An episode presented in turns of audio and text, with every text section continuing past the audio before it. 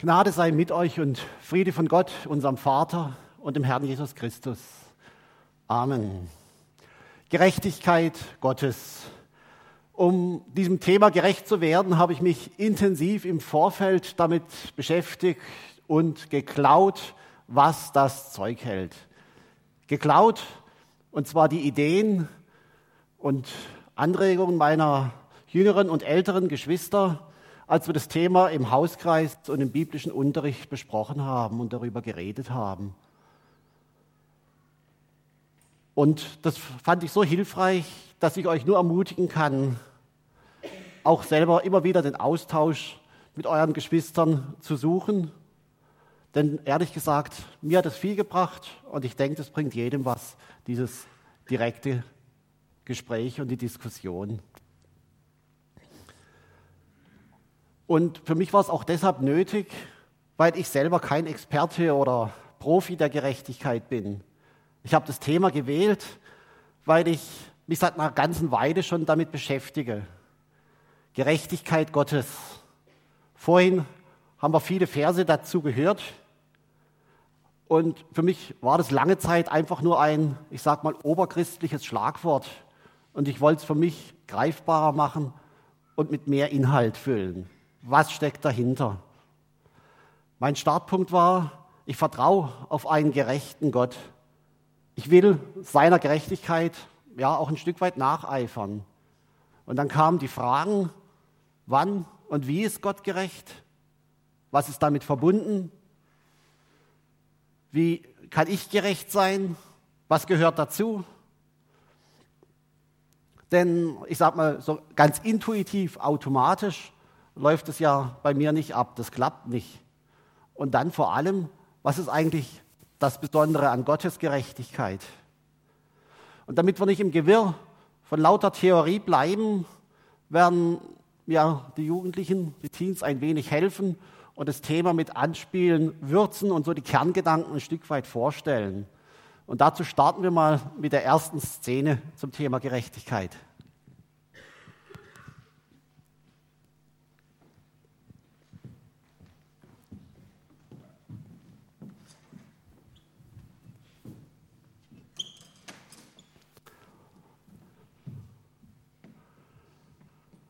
Auf die Plätze. Fertig. Luisa nach hinten. Also nochmal von vorne. Auf die Plätze. Fertig. Luisa, wenn du jetzt nicht nach hinten gehst, wirst du disqualifiziert. Auf die Plätze. Fertig. Los.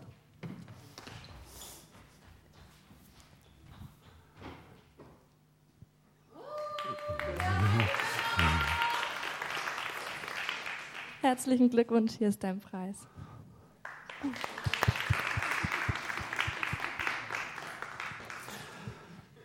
Ein Schiedsrichter, der für Gerechtigkeit sorgt. Er rief, ich sag mal, den Schummelfreund zurück, hat ihn ermahnt, drohte sogar mit Disqualifizierung und sorgte dadurch für ein faires Rennen. Was ist das Wichtige jetzt beim Schiedsrichter? Ich glaube, das Wichtige ist, dass der Schiedsrichter gehandelt hat. Der hat eingegriffen. Es hat Regeln gegeben und der Schiedsrichter hat seinen Job gemacht, indem er für deren Einhaltung sorgte.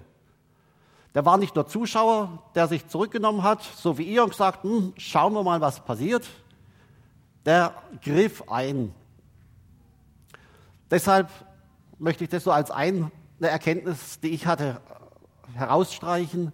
Gerechtigkeit hat damit zu tun, dass ich handle. Bloßes Zuschauen ist ungerecht. Hätte der Schiedsrichter am Ende einfach nur den Siegespreis verteilt, hätte sich die Luisa gefreut, aber wahrscheinlich alle anderen wegen der Ungerechtigkeit geärgert. Als Theorieliebhaber, das bin ich einfach, passt mir dieser Zusammenhang eigentlich nicht so richtig, ja? Ich bin ja schon lieber in der Betrachterrolle. Und Theorie, das kommt ja aus dem Griechischen und heißt betrachten, aber es hilft nichts für Gerechtigkeit. Gerechtigkeit verlangt Einsatz. Und schaue ich nicht nur auf mich, sondern wenn ich Gott betrachte, ist es ja auch genau das, was Gottes Gerechtigkeit auch für mich aus, mit ausmacht. Wenn ich Gott gerecht nenne, meine ich, dass er sich einmischt. Und viele Geschichten in der Bibel erzählen mir das auch. Da ist zum Beispiel für Mose am Dornbusch, ich habe ihr Schreien gehört, ich weiß, wie sehr ihr leidet, ich bin gekommen, um sie aus der Gewalt der Ägypter zu retten, sagt Gott zu Mose. Das ist eine davon. Und natürlich, kleine Zwischenbemerkung, er hat 400 Jahre zugehört davor. Es gibt also so eine Gerechtigkeit, die sofort eingreift. Das war hier der Schiedsrichter. Halt, stopp, wieder gemeinsam anfangen. Nicht schummeln. Es gibt aber eine Gerechtigkeit, die vielleicht erst später kommt. Das Rennen ist vorbei und dann hätte der Schiedsrichter auch entscheiden können und sagen, das lief unsauber, du wirst disqualifiziert.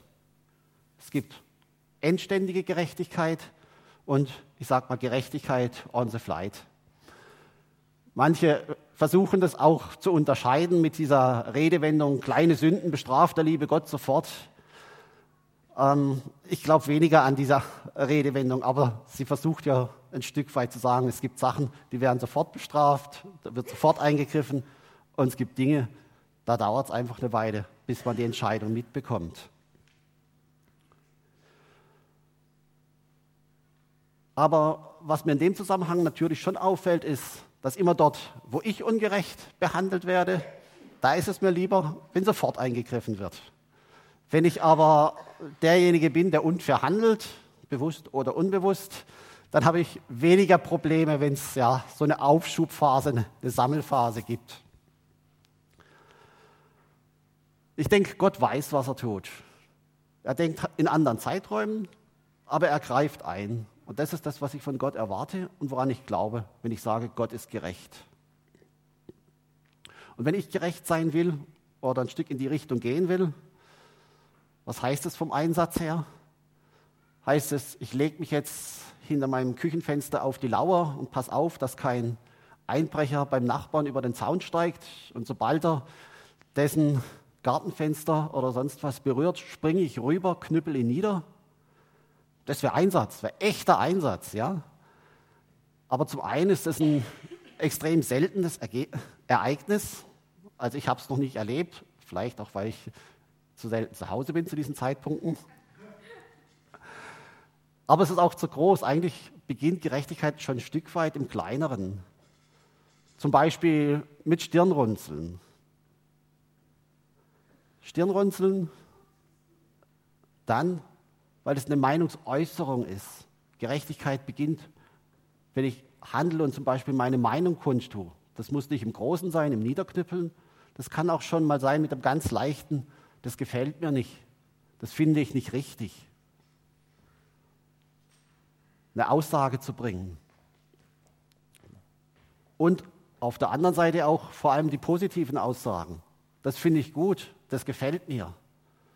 Dass ich meine Meinung mitteile, dass ich das, was ich sehe, auch den anderen kundtue und spreche. Und es fällt schwer, zu seiner eine Meinung zu haben, das glaube ich, zumindest für mich. Ich warte sehr, sehr lange, bis ich mich zu einer Meinung durchringe. Und ich weiß auch, dass es eine große Überwindung sein kann, überhaupt seine eigene Meinung klar zu sagen.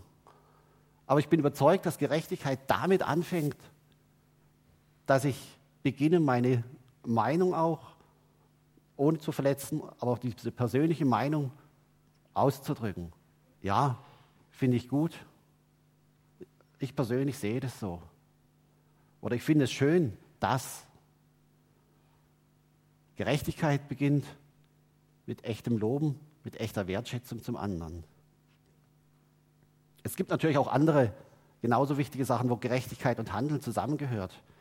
Für mich ist es auch Handeln wenn ich jetzt nicht dem anderen Menschen damit anspreche, sondern wenn mir was auffällt und ich sage es Gott. Auch das ist Handeln, wenn ich ins Gebet gehe und sage, Gott, es tut mir weh, wenn ich sehe, was da passiert, wie Menschen traurig sind. Es tut mir weh, wenn ich sehe, wie sich die Leute an manchen Stellen den Kopf einschlagen, lieblos miteinander umgehen. Und wenn ich sage, Gott, ich freue mich, dass du mir Gutes tust, dass du anderen Gutes tust, dass du sorgen willst, dass du deine Gemeinde im Blick hast. Aber Gerechtigkeit verlangt schlichtweg Handeln. Ein Schiedsrichter, der nichts tut, auf den können wir verzichten. Warum ist es jetzt so schwer eigentlich gerecht zu sein? Und auch wenn man sich eine Meinung, eine gerechte Meinung bilden will. Nun, das möchte ich ein paar Beispielen illustrieren. Und ich muss euch jetzt leider verraten, während wir hier so gemütlich geplaudert haben, ist auf dem Rückweg von den Gewittern was ganz Unschönes passiert. Und das schauen wir uns jetzt doch mal an.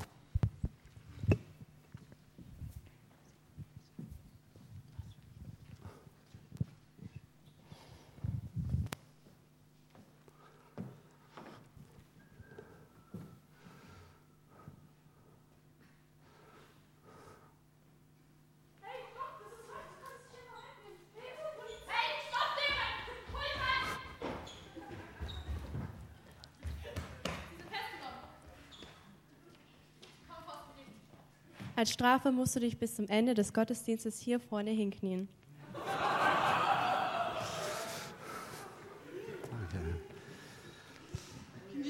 So. Bevor wir jetzt ins Überlegen und Grübeln kommen, ist diese Strafe gerecht oder nicht?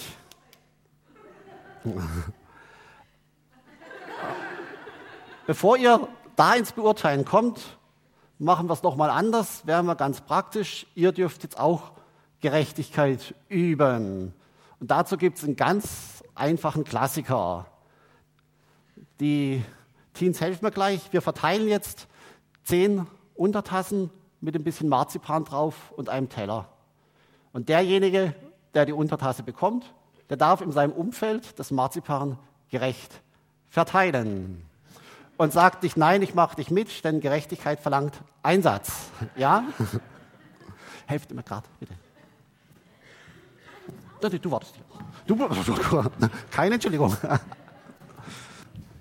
Einfach verteilen. Mhm. Ja, ja, ja. Macht. Ja, ja.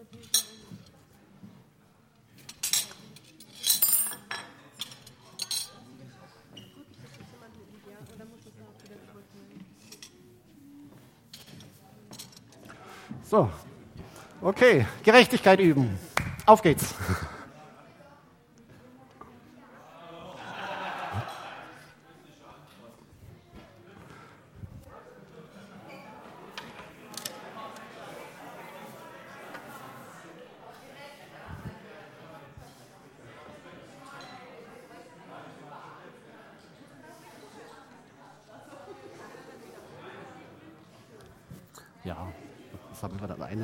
Klappert es nicht rum.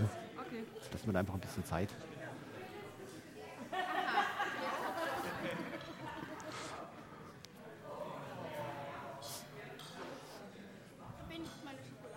Oh, alles gut, ja. genau. genau, wenn es zu bequem wird, setzt sich einfach so hin.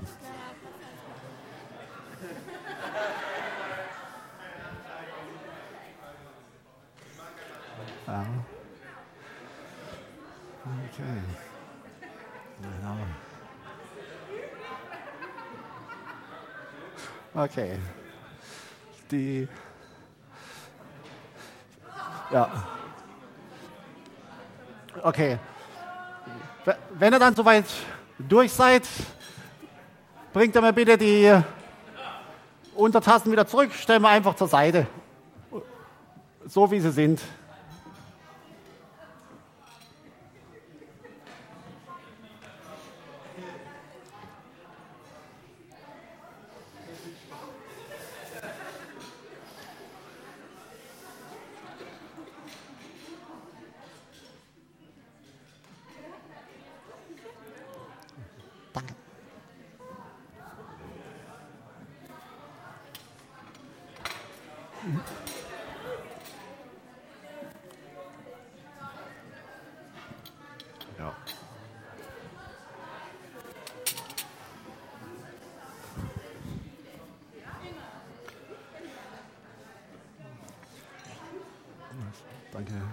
Okay. Okay. Ach, das wird noch.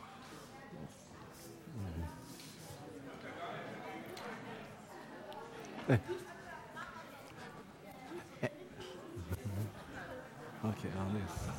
Gut.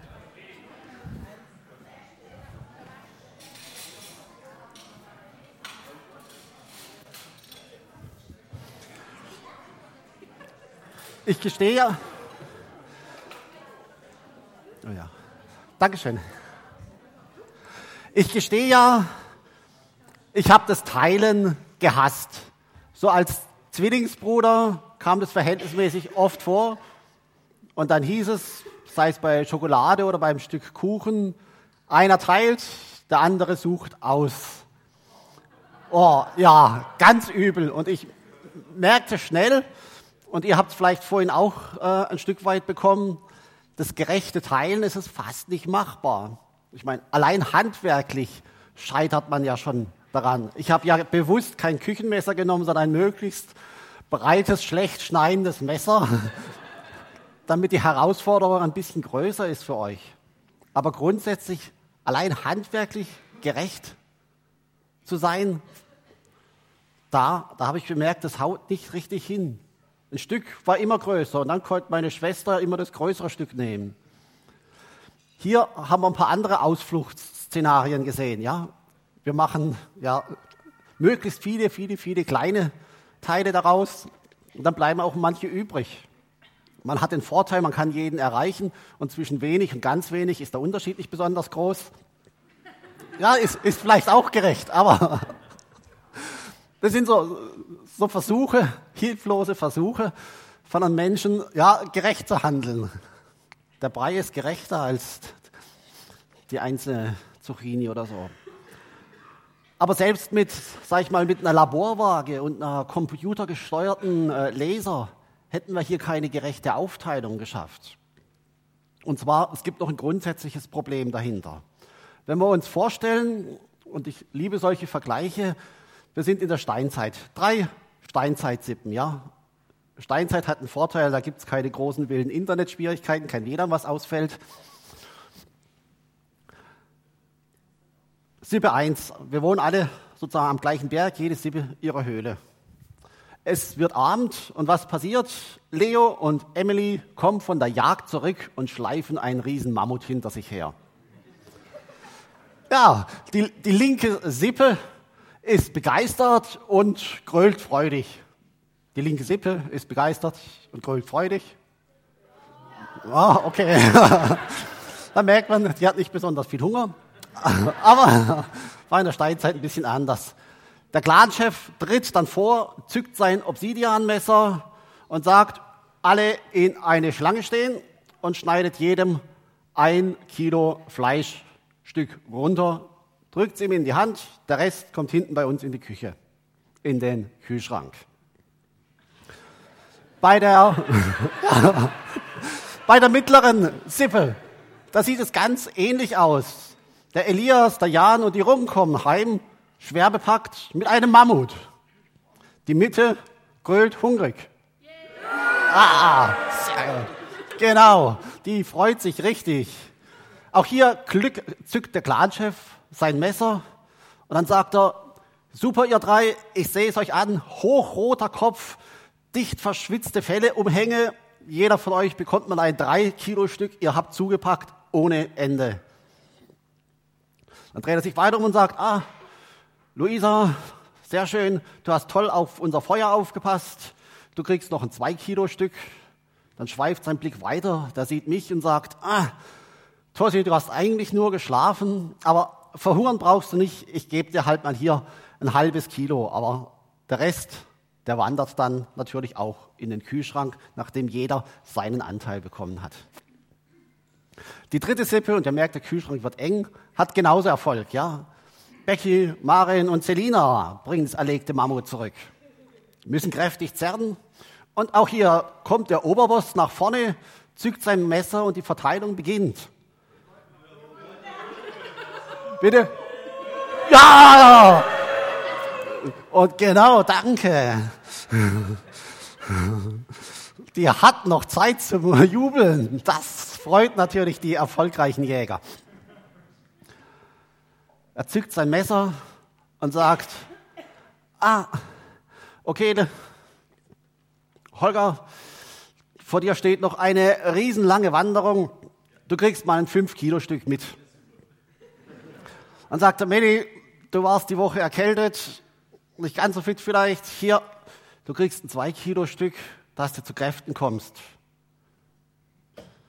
Dann sagt er, oh, Salome, bist doch so kugelrund gefressen vom letzten Mal. Dir reicht ein halbes Kilo, ja? Und so geht's. Bekommt jeder seinen Anteil, der Rest wandert in den Kühlschrank. Drei Sippen, drei unterschiedliche Verteilungen, aber alle sind zufrieden, weil es gerecht ablief. Aber gerecht unterschiedlich. Eine war schön gleich verteilt, jeder dasselbe. Eine war, ich sag mal, leistungsorientiert. Wer mehr Einsatz gezeigt hat, kriegt das größere Stück.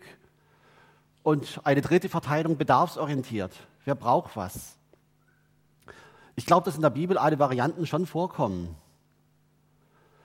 Wenn ich dran denke, Gott will, dass allen Menschen geholfen wird und die zur, Wahr zur, Erkenntnis der Wahrheit kommen, dann ist es was, was er für alle Menschen gleichermaßen will. Ein Stück weit, ja, in die Richtung.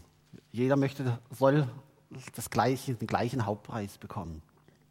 Wenn wir uns an das Gleichnis von den Talenten erinnern, wenn viel gegeben ist, von dem wird auch viel verlangt werden, da sind Unterschiede, auch unterschiedliche Leistungsanforderungen drin. Und es gibt natürlich auch eine ganz klare Bedarfsorientierung. So sehe ich es bei dem Gleichnis vom Schärflein der Witwe, wo das Wenige so besonders viel zählt, weil sie besonders viel gibt, auch wenn es absolut wenig ist. Oder wenn Jesus sagt, er möchte als Arzt zu den Kranken, das sagt er ja nicht, weil er die anderen vergessen möchte. Da geht er stark nach Bedarf.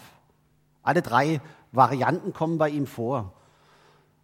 Und ich erzähle das, weil mir klar geworden ist, dass ich als Mensch eigentlich nicht gerecht sein werde.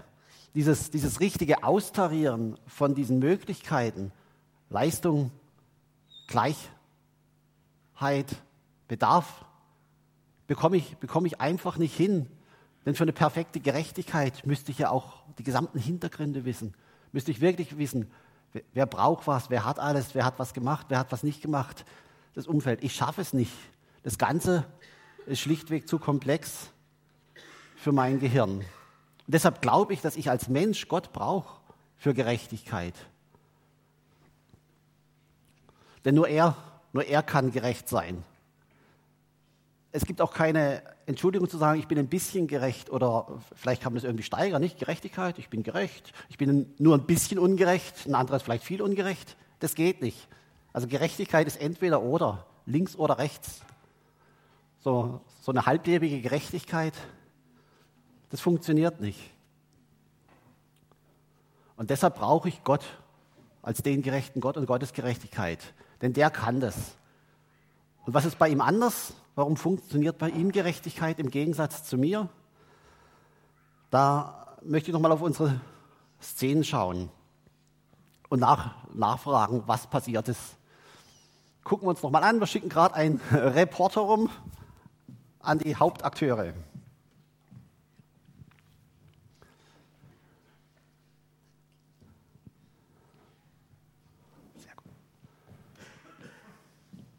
Eine Frage an Sie. Finden Sie die ähm, Strafe Ihres Angreifers gerecht?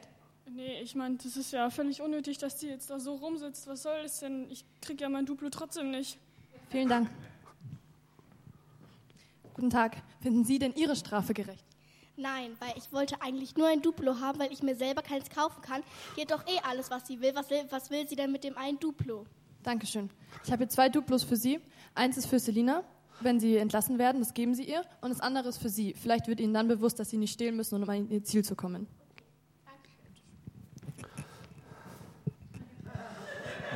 Ja, bleib. Was ist denn das eigentliche Problem? Wie gerecht und verdient auch eine Strafe ist. Sie ist keine Lösung. Die Bestohlene, die Selina, ist nach wie vor traurig. Ja, was hilft die beste Strafe? Ich habe mein Duplo nicht. Hat mir nichts gebracht. Und was ist für den Dieb das Ergebnis? Ich hätte gern eins. Sein Bedürfnis ist im Prinzip immer noch da. Da hilft auch die Strafe nichts. Vielleicht ist es Einsicht auf den Weg, den er genommen hat. Aber eine Lösung Eine Lösung für das eigentliche Problem funktioniert nicht mit Strafe. Und ich habe festgestellt, bei Gerechtigkeit, da denke ich persönlich sehr schnell an zuerst, ah ja, die Bösen bestrafen und die Guten belohnen. Das ist so ein Bild von Gerechtigkeit. Das ist ein Bild von Gott, das seit tausenden von Jahren auch mit überliefert und gemalt wird und das sich bei mir festgesetzt hat. Aber an Gott als Weltenrichter, Himmel und Hölle, das sind so die, die ersten Punkte, die bei Gerechtigkeit vielleicht bei dem einen oder anderen ins Gehirn kommen. Aber worum geht es denn Gott? Geht es Gott um Strafe? Hat Gott die Menschen erschaffen, um sie zu strafen? Gott hat die Menschen erschaffen, damit er ein Gegenüber einen Gesprächspartner hat. Gottes Schwerpunkt, der liegt meiner Meinung nach nicht in der Strafgerichtsbarkeit. Er möchte Menschen zu Himmelsbürgern machen. Und so ist er mehr, sage ich mal, im bürgerlichen Gesetzbuch unterwegs, im Zivilrecht. Es geht ihm eigentlich um Ausgleich, um Entschädigung und verlässliche Zusagen. Und Gott hat einen riesen Vorteil. Also er schaut sich an, was gut und böse ist und er weiß es, aber sein Schwerpunkt liegt nicht darauf. Er sagt sich nicht, super, ich habe die Bösen bestraft und lehne mich zurück. Denn Gott hat einen riesen Vorteil im Vergleich zu uns. Und wenn wir uns die Mammutverteilung nochmal anschauen, dann merken wir das. So ein Clanchef, der steht vorne und schneidet die Scheiben ab, ja? Und das ist vielleicht ganz lustig, wenn ich einer der Ersten bin, dann kriege ich ein Stück Rüssel. Perfekt für Rouladen, gell? sauberes Muskelfleisch, kann man einfach Gurken, Speck und Senf reinstecken und zuschnüren. Fertig. Aber, aber wenn ich weiter hinten stehe und sehe, oh, langsam kommt der Schwanz, ja, dann kann ich vielleicht auskochen und Ochsenschwanzsuppe machen. Aber da, da bin ich der Dumme und deshalb fange ich irgendwann an zu drängeln und sage, ah, vielleicht mal zwei Leute weiter vorne stehen, wäre besser für mich und meinen Magen. Aber das passiert bei Gott nicht. Bei Gott ist es nicht so, dass irgendwann der Schwanz vom Mammut kommt. Da gibt es kein Ende.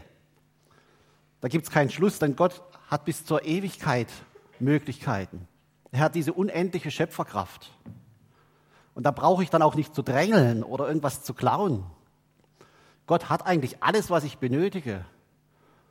Und das das ist das, was Jesus, denke ich, meint, wenn er sagt, ja, du, diese ganze Liebe, diese Aufrichtigkeit, diese Hoffnung, die dir fehlt, wenn du vor Gott stehst, das, was du brauchst, das, was dich schlecht macht, das kann ich dir geben, ich kann das ausgleichen. Du kannst diese Liebe haben von mir. Ich kann sie dir übergeben. Wenn du mir deine Schwächen sagst, dort, wo du es nicht schaffst, dort, wo du versagst, dann kann ich dir das geben, was du brauchst. Ich kann, wir können es beiseite tun. Ich kann dich damit füllen. So ähnlich wie der Reporter vorhin, ja.